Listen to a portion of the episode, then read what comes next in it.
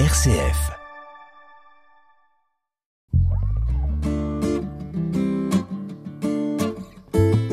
À la croisée des religions sur une RCF Belgique. L'émission qui fait dialoguer les religions.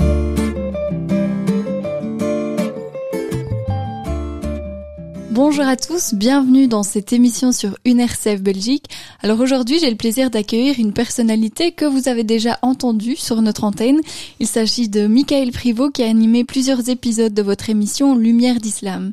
Alors Michael, donc vous êtes islamologue, musulman, vous venez aujourd'hui nous parler de Mahomet. En 2018, vous avez publié un livre sur le sujet intitulé Mais au fait, qui était vraiment Mahomet? Le prophète comme on ne vous l'a jamais raconté. Un livre qui a été coécrit avec Ismaël Saïdi, scénariste, metteur en scène et connu notamment pour sa pièce Djihad qui a pas mal tourné euh, en 2014 et par la suite en Belgique. Alors pour commencer, pourquoi avez-vous décidé d'écrire ce livre? Quel était le, le, but en fait? Oui, alors euh, le, le c'est important de, de, évidemment de préciser qu'il s'agit d'un d'un livre qui a été écrit à quatre mains et euh, chacun avec euh, mon ami et compère Ismaël Seidi et chacun d'entre nous apportant finalement nos, nos compétences pour faire pour faire ce travail. Parce qu'en fait, c'est venu de nos réflexions et des nombreux débats que nous avons fait ensemble suivant les pièces djihad, puisque c'est des conditions que, que Ismaël Seidi mettait, c'est qu'après le, le, spectacle, il y ait la possibilité d'entrer en conversation avec euh, le public. Euh, on était euh, dans la foulée des attentats de 2015 et puis de ceux qui ont qui sont qui sont, sont suivis par la suite et on avait constaté qu'il y avait énormément de de demandes pour des espaces de parole pour pouvoir poser des questions par rapport à l'islam, aux musulmans, au Coran, Mohammed, etc. Et donc on a essayé de faire, évidemment, Ismaël, c'est lui qui a fait évidemment le gros, le gros du boulot. Moi, je, l'ai rejoint dans pas mal de débats après Djihad et après d'autres pièces, euh, GN. Euh, Jahannam, pardon, euh, par la suite. Euh, et ce qu'il est ressorti de, ces euh, de ces milliers de personnes que l'on a rencontrées au travers de ces, de ces échanges, c'est qu'il y avait beaucoup de questions sur la figure de Mohammed. Euh, et euh, on se rendait compte qu'elle venait tant du public musulman que du public non musulman, euh, et que pour un public musulman qui est euh, censé connaître son prophète, puisque c'est la figure tutélaire de, sa religion, etc., il y avait quand même beaucoup de choses qui nous paraissaient pas, pas maîtrisées, etc. Et quand on avait des conversations, on va dire, hors du spectacle et hors de la conversation avec des jeunes ou des moins jeunes qui nous rejoignaient après le spectacle, ben on se rendait compte en fait que euh, les, euh, là en particulier les musulmans et les musulmanes avaient une vision très parcellaire de leur euh, de, leur prophète, c'est-à-dire qu'ils avaient entendu un truc à gauche à droite, euh, ils se souvenaient d'éléments qu'ils avaient entendus peut-être dans les cours de religion islamique ou ce genre de choses, mais qu'en fait c'était euh, voilà oui c'était un tissu, on va dire une étoffe dans laquelle il y avait plein plein de plein de failles, plein plein de trous et qui avait quelque chose à à, à, à amener de ce point de vue là. Et donc, ce qu'on a essayé de faire, c'est pas de, euh, de, de, de, faire une énième histoire apologétique, euh, on, on en trouve euh, tant et plus, mais d'essayer de, de, de, finalement de, de, raconter aussi un prophète comme nous on l'a, on a essayé de, la, de, de se l'approprier et de, de le rencontrer au travers des approches historico-critiques. Et en fait, on s'est rendu compte que beaucoup, enfin ou la plupart des, euh, des de ce qui est débattu aujourd'hui dans les milieux universitaires ou académiques, finalement percole très peu. Euh, on était d'ailleurs avant le Coran des historien euh, qui est venu par la suite, euh, qui, a eu, qui a un beau succès librairie, et tant mieux. Mais bon, lui ne traite pas spécifiquement de la question de Mohamed. Et donc on s'est dit qu'il y avait vraiment place pour euh, amener cette, cette on va dire des avis nouveaux, ces perspectives nouvelles auprès d'un plus large public. Euh, et d'essayer de le faire alors et là c'est vraiment tout l'intérêt de, de, travailler avec un, un, un scénariste euh, et euh, comme comme Ismaël Saidi c'est-à-dire de le de le de le de de manière dialoguée pour essayer justement de, de ne pas faire des exposés qui sont trop longs trop rugueux d'autant plus que on va dire que notre public cible de départ c'est de se dire voilà si on arrive à être compris pour des jeunes on va dire de allez 16 17 ans plus bah je une personne de de, de, de, de 77 ans comme on dit elle peut aussi le lire hein. donc mm -hmm. voilà c'est ça qu'on essayait de, cibler.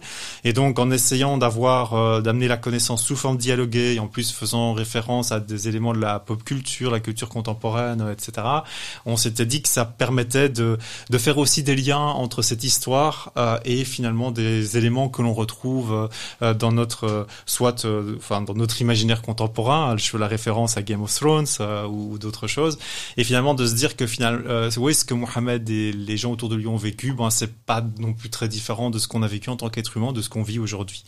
voilà. Donc on a essayé un peu de faire cette cet assemblage un peu compliqué, à la fois donc d'être un travail de vulgarisation, d'être un travail voilà de d'amener des connaissances aussi auprès d'un large public et d'un public euh, qui euh, voilà, pourrait être aussi celui des profs d'histoire géo euh, en particulier et, plus largement un public aussi musulman non musulman et donc d'essayer de donner un petit peu à chacun des éléments à chacun de ces publics des éléments pour leur permettre d'avancer et surtout de se dire ben voilà, on ah bon, ok, il y a des thèses qu'on connaissait pas. Euh, bon, je suis pas convaincu, pas convaincu, j'en sais rien, mais en tout cas, ça me donne envie d'aller voir par moi-même.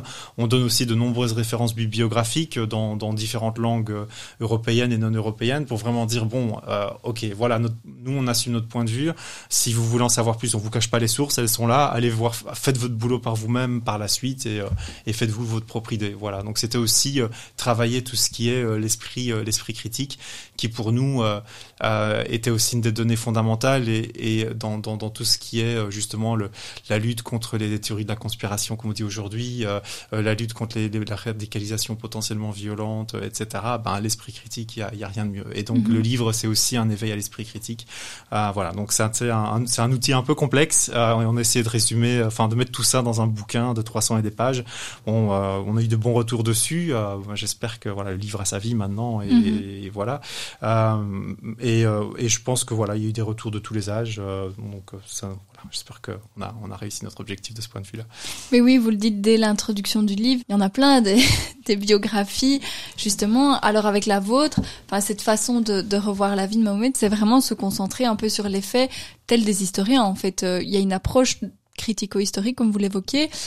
Comment est-ce que ça s'est passé, je dirais, le processus, c'est-à-dire que pour écrire une telle histoire, ça fait appel à plein de compétences différentes. C'est vraiment un processus interdisciplinaire. Oui. Euh, est-ce que vous vous êtes fait aider par d'autres chercheurs? Comment est-ce que ça s'est passé? Alors, on va dire qu'on s'est fait aider indirectement par d'autres chercheurs au travers de la littérature disponible. Ça, c'est évident. Donc voilà, moi, je suis islamologue de formation, donc évidemment, je restais dans mon domaine de compétences. Euh, et, euh, et c'est clair que voilà, les, les, il a fallu mobiliser des compétences en matière de, de, de linguistique, de philologie. Euh, d'histoire critique des sources, critique des témoignages, euh, etc. Donc, qui sont des, des, des outils que, que, évidemment j'ai appris à manipuler au cours de, de, de, mon propre de mon propre cursus. Euh, donc, c'est, c'est, euh, disons que ce qui a été le plus compliqué, c'est d'essayer de euh, c'est enfin déjà de pouvoir tenir dans un dans un dans un espace donné qui est un, alors on a déjà dû négocier avec avec l'éditeur hein, qui a qui a accepté d'aller presque de rajouter 50% par rapport à ce qu'ils avaient prévu. On leur a dit, voilà, il y a des choses sur lesquelles on peut pas faire de compromis. Il y a des choses qui nécessitent de l'explication et qu'on doit déplier. On peut pas faire un, un livre plus ramassé que ça. Euh, mais oui, non, ça, je pense que c'est cela et, de, de, de, bien de, de garder un, souffle et un, et un, procédé narratif euh, qui soit qui soit euh, qui soit cohérent et, euh, et de, de pouvoir aussi, je pense que bon, alors ça c'est peut-être le, le, le, dernier chapitre euh, qui, qui, qui, sert un petit peu à ça. Je pense qu'on essaie de rester, euh, voilà, en tout cas le plus factuel. Alors si c'est pas directement factuel par rapport à, à ce qu'a pu être le vécu de Mohamed, sur lequel il y a encore plein euh, d'inconnus et peut-être des choses qu'on ne saura probablement jamais euh, et d'autres qui nous seront encore apportées par les recherches qui continuent à se développer. Euh, c'était le, factuel, c'était ben au moins on, on s'appuie sur des thèses ou voilà des travaux académiques ou autres en vigueur que les gens peuvent checker. Mais ce que on s'est dit à un moment donné, voilà il y a, y a besoin aussi, particulièrement pour un public euh, musulman confessant, de quelque part les accompagner dans cette histoire. Parce qu'on essaye de, de prendre ça avec beaucoup de pincettes, puisqu'on vise aussi d'abord un, un large public, y compris musulmans, on vise des profs d'histoire géo, donc on doit avoir une approche sécularisée de l'histoire. Donc on, ne parle pas comme musulmans à des musulmans, d'accord? Euh, Mais on a essayé quand même dans le dernier chapitre où on pose la question et Dieu dans tout ça finalement d'essayer quand même de sécuriser un petit peu le parcours. C'est-à-dire, euh, euh, je pense qu'on peut vraiment faire des liens avec la question de, des approches historico-critiques dans le monde chrétien ou dans le chrétien catholique ou protestant dans le monde juif. Ça, a, quand même fait, ça, ça a laissé des traces. Hein. Donc ça en laisse d'être, ça, laisse d'être associé du côté du côté musulman. et donc de, de, de, d'essayer de leur dire, mais en fait, ok, une fois qu'on a commencé à, à démonter l'histoire sainte, les approches apologétiques, ben en fait, il faut se concentrer sur l'essentiel quelque part, et l'essentiel c'est Dieu. Hein, voilà, le, que soit que soit Mohammed ou, ou Jésus ou Moïse ou Abraham, ils ont tous pointé dans une direction et c'est cette direction-là qu'il faut regarder au-delà de, de, de l'homme, du prophète, du Messie, euh, etc. Euh, et donc je pense que c'est le seul, le seul chapitre finalement où on se laisse aller finalement à, à une approche plus personnelle euh, qui, est, qui était un peu une photographie de notre état d'esprit au moment de la rédaction du bouquin. Euh, bon, les personnes qui, qui ne se placent pas du tout dans ce genre de démarche, bon, bah, bah vous, on, on, on, passe le dixième chapitre qui ne fait que quelques pages et on se concentre plutôt sur l'approche, l'approche historique. Mais oui, ça, mais pour le reste, ça a demandé un très gros travail de documentation, évidemment, euh, et euh, oui, d'essayer de rassembler euh, et de faire le tri euh, dans un ensemble de, de, de, de oui, parfois de, de biographie du prophète. On n'était pas, on n'était pas seul, comme comme vous l'avez dit.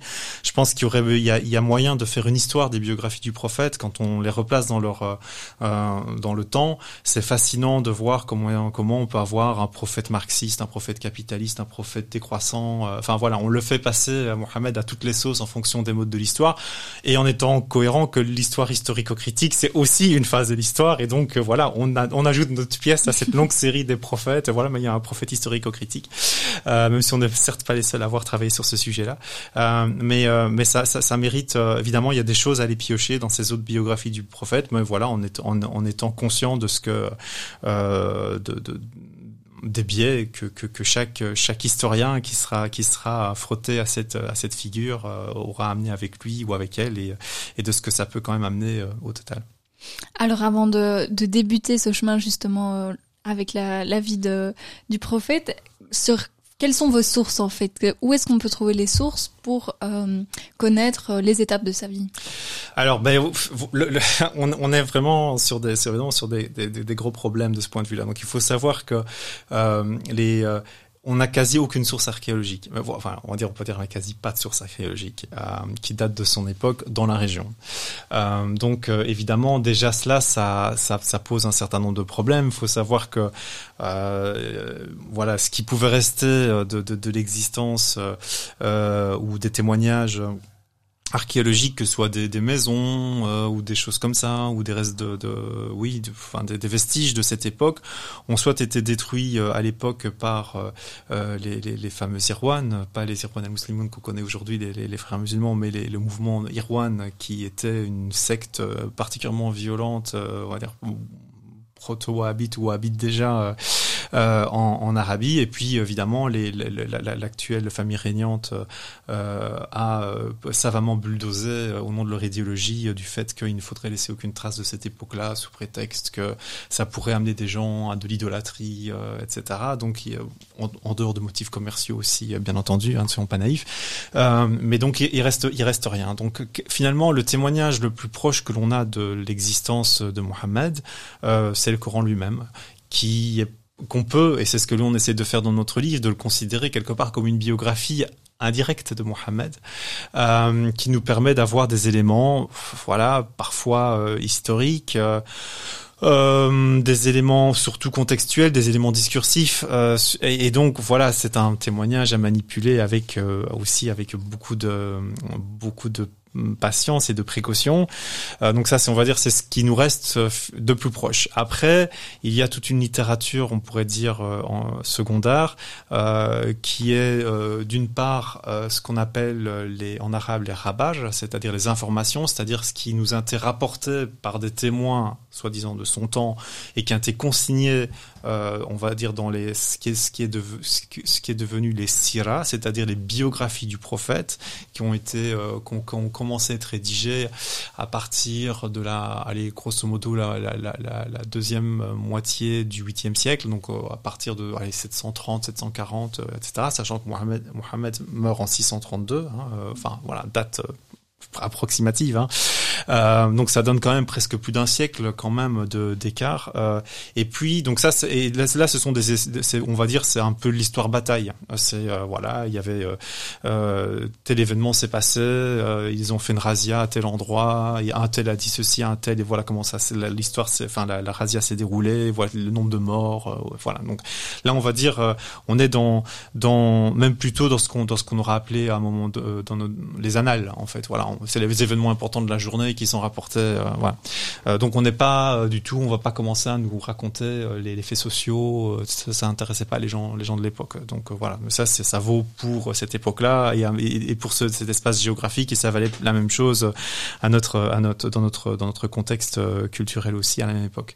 Et l'autre, l'autre source alors euh, va être et on la connaît un peu mieux, si on peut dire, c'est euh, les propos du prophète à contenu religieux qui ont été rapportés euh, à nouveau par aussi des, gens qui étaient autour de lui euh, et qui sont ces fameux hadiths euh, qui ensemble vont constituer la sunna, c'est-à-dire le chemin du prophète pour les pour, pour sunnites et qui sont eux aussi évidemment manipulés avec avec précaution puisque on, on, a constaté une inflation de ces de ces hadiths avec le temps le temps passant qui a été constatée d'elle-même par les gens qui ont commencé à les consigner mais on commence à les consigner on va dire euh, au cours du au cours du 9e siècle, donc encore un siècle après.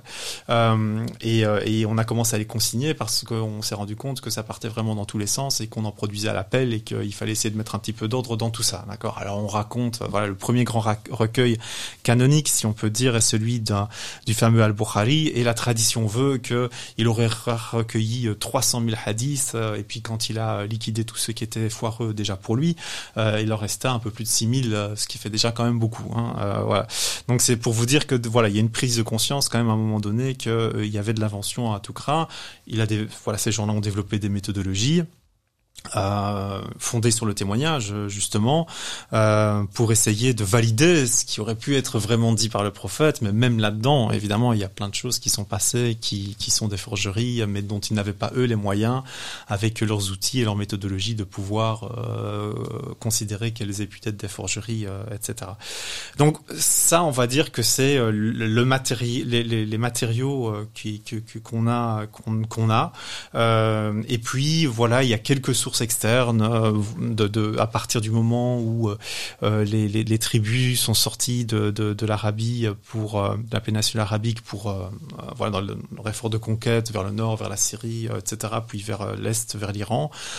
oui, là on a commencé à avoir des témoignages indirects d'évêques ou autres, enfin de gens qui s'aidaient qui, qui, qui un petit peu de ce qui y arriver et, qui essaient de, donner quelques éléments et qui, soulignent un certain Mahmadan Mohamed. Enfin bref, on, on a des éléments alors à nouveau très indirects et de, la part d'adversaires, donc ce qui ne rend pas, ce qui rend pas facile les, les, choses.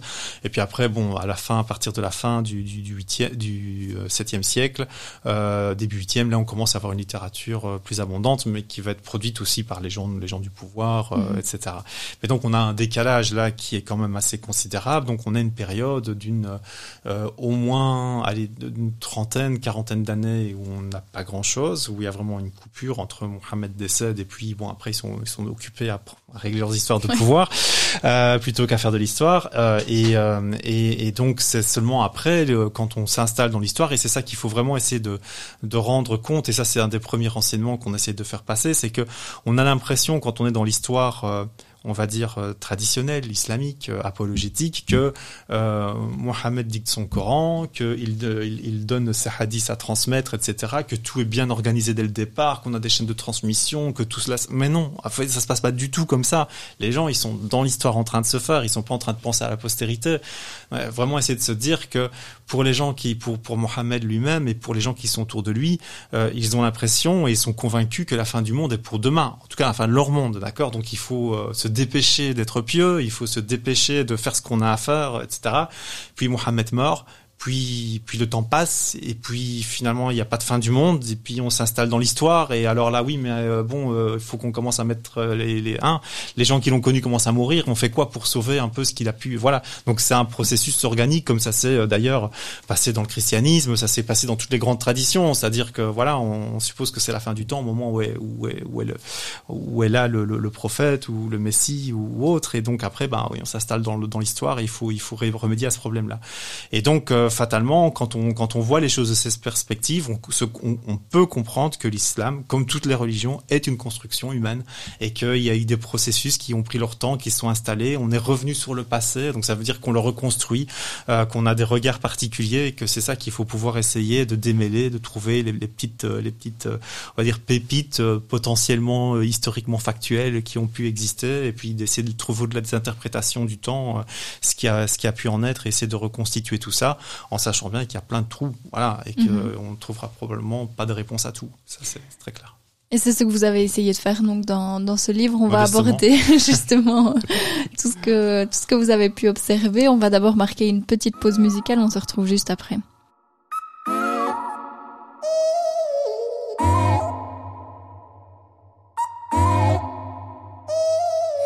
I ain't got too much time to spare. To show how much I care. Wish that I would let you break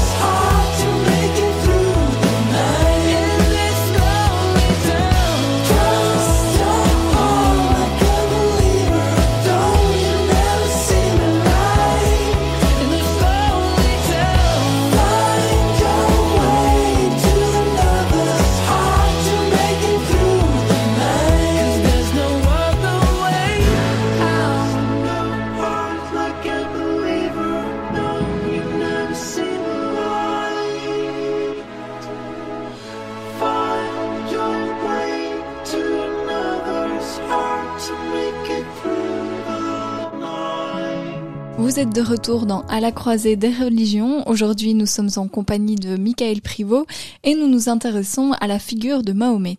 Alors, qui était-il? C'est justement ce qu'on va essayer d'aborder, une question à laquelle on va essayer de répondre. Alors, pour commencer, est-ce que Mahomet était son véritable prénom? Euh, euh, alors, L'histoire, euh, l'histoire euh, musulmane va nous dire évidemment que oui. Alors ça, c'est évidemment c'est un détail qui change pas grand-chose, mais qu'on a utilisé euh, dans notre dans notre propre récit pour montrer que il semblerait bien qu'on ne connaisse pas si bien la figure de Mohammed que cela. Et effectivement, euh, quand, quand on voit et des, des, recherches ont été faites aussi à l'intérieur de la tradition, même assez récemment islamique, le, le, le, le, prénom ou le nom Mohammed est extrêmement rare, voire quasi inexistant avant son, son euh, son, époque. Bon, quelques personnes ont réussi à retrouver des noms euh, de, personnages qui auraient porté ce nom-là, mais vrai ou pas, on n'en sait, on n'en sait, on n'en sait pas grand-chose. Euh, et il semblerait, alors dans le Coran, c'est intéressant parce qu'il n'est cité que quatre fois ce, ce, nom-là. On peut supposer même que certaines des citations sont des interpolations par la suite, mais en tout cas, et ça, ça, ce sont dans des versets qui sont plus tardifs. Donc on sait que la, la prédication de Mohammed s'étale sur une vingtaine d'années entre 612 plus ou moins et 632, 10 euh, ans à la Mecque et puis 10 ans à Médine. Euh, et donc les, versets dans lesquels il est cité sont des versets tardifs, donc qui apparaissent dans la période médinoise. Donc euh, c'est déjà étonnant déjà, et c'est toujours dans un contexte de, on va dire de laudatif par rapport par rapport à Mohammed. Et donc par contre, ce qu'on sait, c'est que effectivement, il existait des, des, des, termes tels que Mahmadan, qui était un, un, terme qui était utilisé pour les rois arabes du nord de la péninsule euh, etc., mais qui était un, signe distinctif, c'est-à-dire que c'était plus un titre qu'autre chose. Euh, et donc ça pourrait être le cas pour lui aussi, c'est-à-dire qu'en fait c'était c'était un titre plus qu'un plus qu'un nom et que son nom aurait alors c'est une, évidemment une hypothèse, aurait été Kotham, euh, qui est un, qui est un, qui était le, le, prénom de son oncle euh, paternel. Et en fait, il y avait une tradition on retrouve ça dans, dans, les familles arabes, de donner euh, à un de ses neveux le nom d'un de ses oncles décédés euh, avant la naissance d'une neveu. Voilà. Et donc, euh, il avait un de ses oncles qui s'appelait Kutham. Donc, c'est comme ça qu'on pourrait en déduire que ça aurait été une, une, une, hypothèse que l'on retrouve suggérée dans une source, dans une source, dans une des siras, justement, des biographies de Mohammed. Bon, c'est dit comme ça, en, quasi en note de bas de page, voilà, manifestement. Donc, c'était quelque chose qui circulait déjà. Alors, bon, ça choque certains certains, certains, certains musulmans et musulmanes en disant ah mon Dieu, mais en fait ça change rien à sa vie. Enfin, je veux dire grosso modo, peu importe comment il était appelé. Mais ce qui est intéressant, c'est de pour nous, c'est de dire ben si euh, quelque part ce genre de détail qui qui est quelque part anecdotique, mais voilà, ça, ça, ça disparaît du discours majoritaire sur une figure qui est quand même importante et que les musulmans et les musulmanes sont censés connaître, bah, ça veut dire qu'en fait, on essaie d'utiliser ça comme un pointeur sur le fait qu'il y a beaucoup d'autres choses qui ne sont pas dites, qu'il y a une version standardisée de sa vie qui a été publiée, et qu'en fait, il faudrait replonger dans les sources euh, et, et, de voir que son histoire est plus complexe que ce que l'on a dans que le modèle standardisé qu'on a euh, qu'on a eu tendance à, à, promouvoir euh, ces, ces, dernières décennies. Voilà. Mais donc c'est un, voilà, ça ne change pas grand chose au, au, flux de l'histoire de toute façon, mais en tout cas c'est quand même intéressant à, savoir ce petit détail. Tout à fait.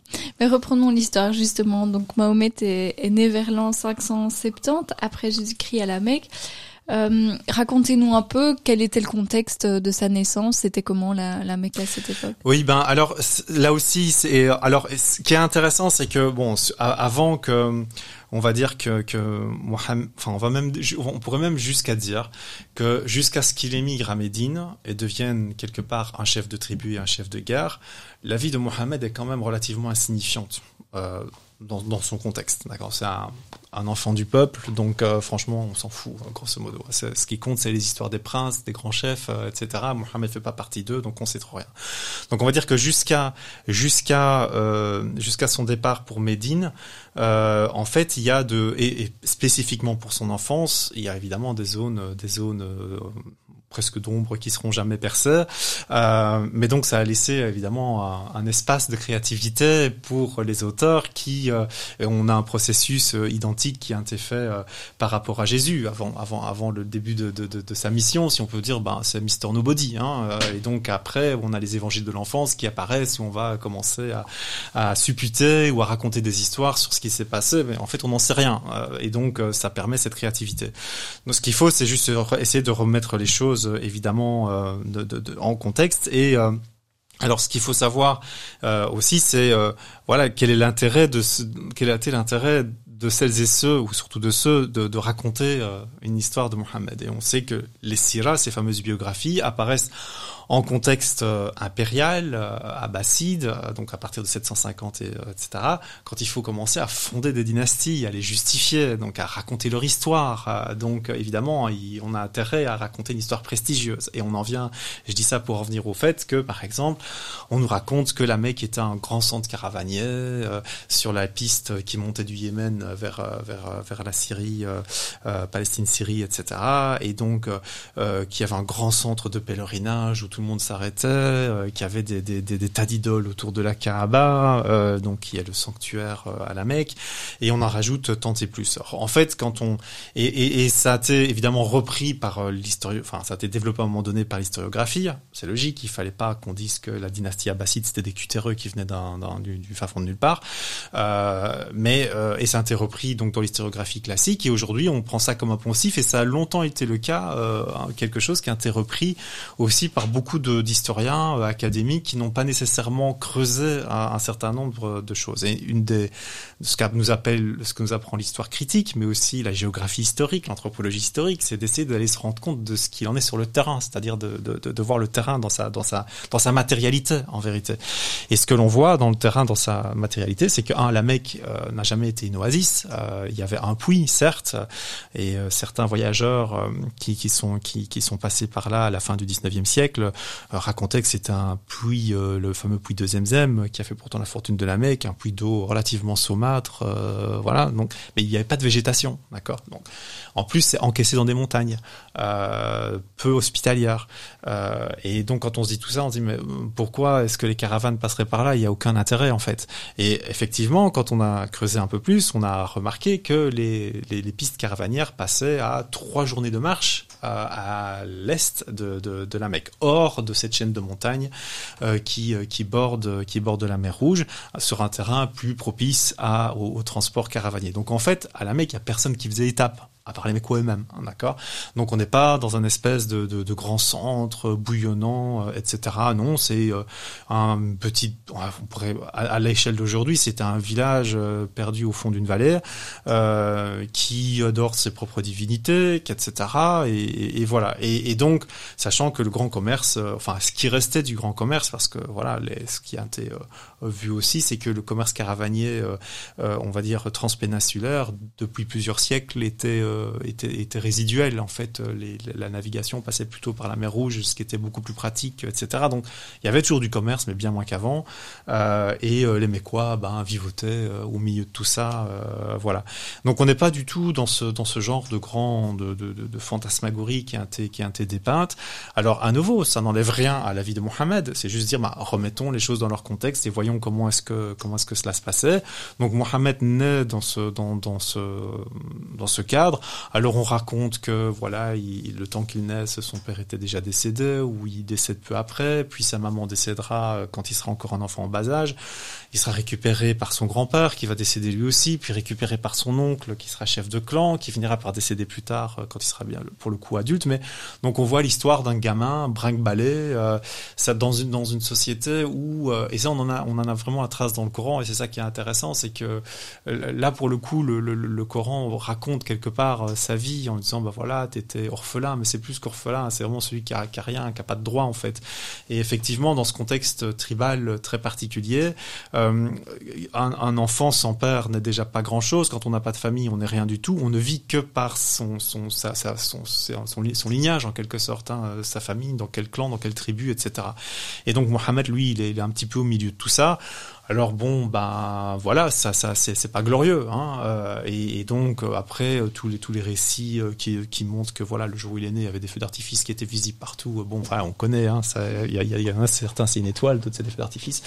Euh, bon, je, je, veux dire, bon, ça, ça fait ça fait partie du merveilleux euh, et qu'il faut pouvoir remettre en contexte. Et pour nous, ce qui était important de, de travailler sur ces sur ces éléments-là, c'est d'en montrer un le merveilleux, parce qu'on est on a glissé chez les musulmans en particulier, euh, dans une conception de l'histoire où tout ce qui est rapporté est un fait réel, avéré, d'accord? Donc euh, les feux d'artifice euh, euh, lors de la naissance de Mohammed, euh, qui sont visibles des kilomètres à la ronde, euh, le fait que tous les feux des, des, des en Iran, des, des, des, des Zoroastriens se seraient éteints le jour de sa naissance, etc. C'est vrai, ça s'est vraiment passé comme ça. Et donc il y a, on, on, a essayé de travailler là-dessus parce qu'il y a cette confusion entre les différents registres du de, de, de discursif, entre ce qui peut relever du fait ce qui peut relever justement, de, on dirait, du mythe, de la légende, de l'imaginaire, euh, et, euh, et qu'il ne faut absolument pas mettre sur un même plan, sinon on en vient à croire effectivement que Adam, quand il avait mesuré, euh, quand il a, quand il a, quand il vivait, euh, ben voilà, il faisait 25 mètres de haut euh, ou ce genre de choses que que l'on, que l'on, voilà, et, et, qui sont parce que le récit est ainsi fait que il ne fonctionne que par le témoignage, c'est-à-dire ah oui oui, ça ça s'est vraiment passé. un tel et un tel et un tel l'ont vu. Et on vous donne des noms. Bah, on peut les inventer les noms. Enfin voilà, je veux dire, c'est l'homme qui a vu l'homme qui a vu l'homme, littéralement quoi. Et beaucoup de cette de, de, cette première période est ainsi. Et donc on essaie de, en fait, pour la première période, on essaye. Voilà, il y a, y a, très peu d'éléments matériels sur lesquels on peut s'appuyer. Donc ce qu'on essaie surtout faire, c'est en fait de démonter ce qui est redevenu de la légende et du mythe, euh, euh, historicisé, si on peut dire, et dire bon bah en fait euh, voilà non ça n'a, c'était pas comme ça que ça s'est passé. Par exemple, euh, je, le, le, récit où euh, on dit qu'il a 10 ans, il accompagne un de ses oncles pour une caravane qui va vers le nord. Et quand il arrive euh, au sud à Bosra, euh, au sud de Syrie-Jordanie, euh, il y a un moine nestorien qui le reconnaît, qui, voit sur lui les signes de la prophétie, etc. On dit mais bon, alors je dirais l'immense majorité des musulmans croient que c'est vrai et que c'est avéré, hein, d'accord On dit mais non, en fait, ce genre de ce genre de récit de reconnaissance de la pro, des signes de la prophétie est un est un topos euh, discursif de toutes les reconnaissances de prophètes ou de messies. On retrouve, on cite le Bouddha, on en cite on cite d'autres exemples où ça fonctionne exactement. Le vieux sage qui vient, qui voit le jeune nouveau-né ou le ou le jeune et qui reconnaît en lui quelque chose.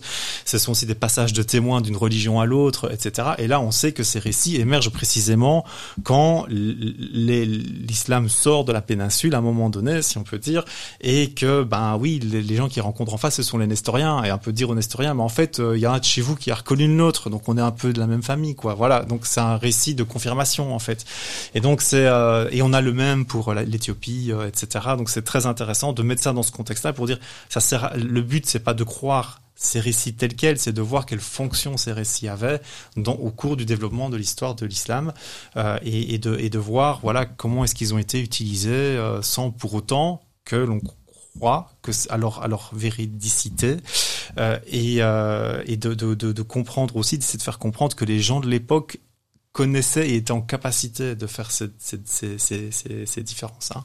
Euh, je, je, renvoie au livre de Paul Veyne, euh, Est-ce que les, les, les, les Grecs croyaient-ils en leur Dieu euh, ben, Voilà, c'est extrême. On est dans le même genre de, de, de figure, si je puis dire. Voilà. Mm -hmm.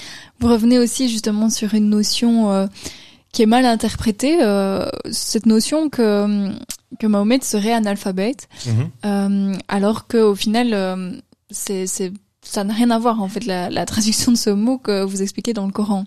Oui, oui, oui c'est c'est euh, exactement. Et là, bon, il y a, y, y a encore, euh, alors il y a plusieurs éléments. D'abord, on sait que l'écriture existe et est pratiquée euh, du du temps de Mohammed euh, pour les contrats, ce que reprend déjà le Coran à son compte. Hein, et il le dit, continuez à écrire les contrats. Donc ça veut dire qu'ils étaient déjà écrits. Donc c'est une écriture. On n'écrit pas du roman, on n'écrit pas de la littérature ni de la poésie, on écrit du contractuel. Hein, on est dans un dans un contexte marchand. Euh, et, euh, et, donc Mohamed, euh, si on si on croit qu'il vit dans ce, enfin oui, on, on considère qu'il vit dans ce milieu-là, donc il a au moins une connaissance de l'écriture euh, suffisante pour du contrat. Voilà. Euh, par contre, ce qui est intéressant, c'est d'essayer de, de, voir, et ça c'est voilà, Jacqueline Chabbi l'a montré, qui est une une anthropologue historique arabisante euh, bien connue, euh, et d'autres aussi que le, en fait, ça ferait référence. Le, le mot arabe, c'est ummi, qui veut dire euh, aujourd'hui, voilà, illettré, euh, voilà, euh, mais que ça ferait référence en fait au, au ummot du hébreu, de l'hébreu, et qu'en fait, euh, ça veut dire les gentils. Et donc, Mohammed n'était pas le prophète illettré, c'était le prophète des gentils. Au, et, et, on est dans. Alors là, non seulement c'est très cohérent, parce que là, on va vraiment voir et on comprend la dynamique qu'il y a eu à un moment donné quand Mohammed arrive à Médine à partir de 622. Il est confronté aux tribus, aux tribus juives qui sont installées là, ou en tout cas aux, aux, aux tribus qui judaïsent. On ne sait pas si elles sont vraiment juives, c'est encore un autre débat, mais aux tribus qui, judaïsent. Euh, et euh, lui espère leur reconnaissance. Euh, il a fait appel à eux pendant dix ans quand il était quasi à la, euh, à la Mecque en disant bah eux, voilà, c'est mes ancêtres dans la prophétie. Voilà. Et lui, il le voit arriver et ouais, ils prophètent peut-être, mais pas de chez nous, quoi. Voilà, des gentils. Euh, et, euh, et, donc, ça a été repris comme ça. Et on des, des études comme celle de, de, de, de Guillaume Dier euh, de, de, de, l'ULB ou ce qu'on retrouve dans le fameux Coran des historiens, pour euh, pour citer ce, cet ouvrage monumental, vous montrer qu'effectivement, il y a des, des termes qui venaient plutôt de l'araméen ou d'autres langues de l'hébreu qui sont passés dans l'arabe. Et quand on les lit à la, la race, à la, à la on, re, on remet ces termes, on les remet en lumière de leur origine lexicale euh, d'autres langues sémitiques prennent évidemment un sens beaucoup plus cohérent que ce qu'on que ce qu'on a pu euh, développer. Mais il est évident que dans la théologie, il y a eu tout un développement et toute une réflexion sur le fait que s'il était omis, c'est-à-dire soi-disant analphabète ou illettré, c'était pour mieux recevoir le Coran, pour ne pas pour ne pas y interférer, euh, etc. Mais bon, tout ça c'est c'est c'est de la spéculation évidemment. On va quand même revenir aussi sur la la notion de messager, comment est-ce que cette, en, oui, cette envie de propager, comment est-ce qu'elle est née? Parce qu'il y a plusieurs aussi débats là-dessus, euh, plusieurs mythes qui l'entourent. Oui, oui. Alors, on, va dire qu'il y a un moment donné, l'histoire, l'histoire sainte raconte que Mohammed euh, était manifestement dans une crise existentielle, donc il faisait de, des retraites euh, spirituelles dans les, sur les montagnes entourant la Mecque, et euh, un jour qu'il est en méditation, il est interpellé par l'ange Gabriel qui lui apparaît et qui lui fait ingurgiter le Coran, si on peut dire, euh, et en lui disant, en l'envoyant en mission après, ben voilà, tu dois aller euh, récite, va réciter ce euh, réciter ce livre, et ce serait le début de, cette fameuse période de révélation. Bon, euh, ce qui est intéressant, euh, évidemment, c'est que cette, figure du, de Gabriel déjà n'apparaît pas dans le Coran. Euh, en tout cas, le, terme Gabriel apparaît à nouveau très tardivement, après presque 18 années de prédication. On a la citation de Gabriel dans un contexte qui n'a rien à voir avec la révélation. Et là, on a encore un exemple de reconstruction qui est intéressant, c'est-à-dire que euh, ben, les Arabes vont quitter la péninsule, vont rencontrer, en tout cas, euh, des théologiens chrétiens, euh, voilà, où Gabriel, on le sait, a quand même une place importante, etc. Et on va relire son héritage à la fonction, en fonction de ce qu'on, de, de, finalement, des, des discussions que l'on a avec d'autres, d'autres convictions religieuses. Et donc, il va y avoir une relecture a posteriori euh, du rôle de Gabriel et on va le mettre dès le début de la révélation alors que dans le Coran il n'y a absolument pas. Et donc finalement on voit que pendant 18 ans on s'est très bien passé de Gabriel euh, ça n'a posé aucun problème et tout d'un coup on va euh, venir euh, le remettre dès le début et que ce serait Gabriel qui aurait été l'intermédiaire entre entre Dieu euh, et, et, et, Mohammed. Or quand on relit des, certaines certaines sourates qu'on cite dans le bouquin les, la sourate de notamment Takwir et d'autres qui sont dans les sourates 80 euh, du, du, Coran, euh, 86-87 en particulier. Euh, mais en fait, on n'est pas du tout sûr que c'est un ange déjà. Euh, il n'y a pas d'angélologie très claire à ce moment-là. on, on pourrait même soupçonner, si on lit le texte au plus près, que ce soit Dieu lui-même qui soit apparu à Mohammed, ou en tout cas son Seigneur. Voilà, Dieu. Voilà. Euh, et euh, évidemment, aujourd'hui, quand on dit ça, c'est extrêmement choquant pour beaucoup de musulmans. On a besoin de cet intermédiaire, hein, euh, de, euh, on va dire archangélique. Euh, mais en fait, ça peut être très cohérent si on, et ça, ça va nous amener dans un développement un peu plus long, si on essaie de replacer la, la, perception de Dieu, de la figure de Dieu dans le Coran. Et en fait, elle ne cesse d'évoluer au fur et à mesure de la prédication mohammedienne. Quand Mohammed a ses premiers contacts, il ne parle que de son Seigneur, qui est son Seigneur très local en fait. C'est la divinité du lieu. On n'est pas encore au Dieu euh, des mondes et des univers, etc., que l'on va voir.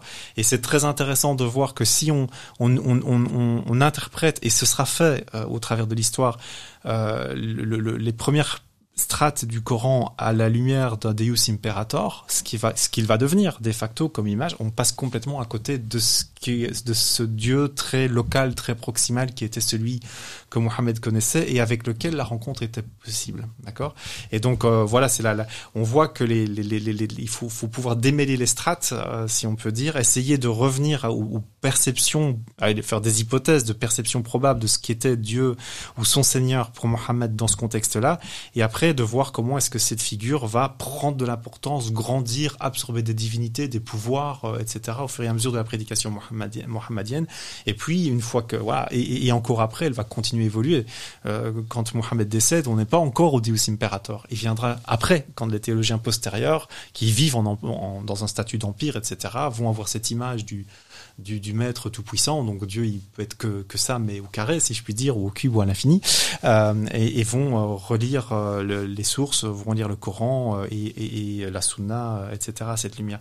Et donc ça, c'est très intéressant de voir un petit peu comment Dieu a été construit d'une certaine, a été construit par la suite et d'essayer de se dire, allez, en regardant, en essayant de venir au plus près du texte et de ce que l'on peut reconstituer de, de l'imaginaire de la période de Mohammed dans, dans ce, à ce moment-là. Euh, comment on, voit des, décalages assez importants sur le processus de révélation, etc. Et d'ailleurs, c'est très intéressant, je finis juste là-dessus. Euh, la, première forme de révélation euh, que Mohammed va rencontrer, si on peut dire, c'est un processus qu'on appelle wahi, euh, c'est-à-dire une sorte euh, d'écoute intérieure. Euh, on est dans, quelque chose qui est euh, et qui était un processus connu dans la péninsule ibérique euh, que les mages euh, pouvaient percevoir. Donc c'est une sorte de son, de bruit, de voix, mais qui naît de l'intérieur en vérité. C'est pas quelque chose d'extérieur à d'extérieur à la personne.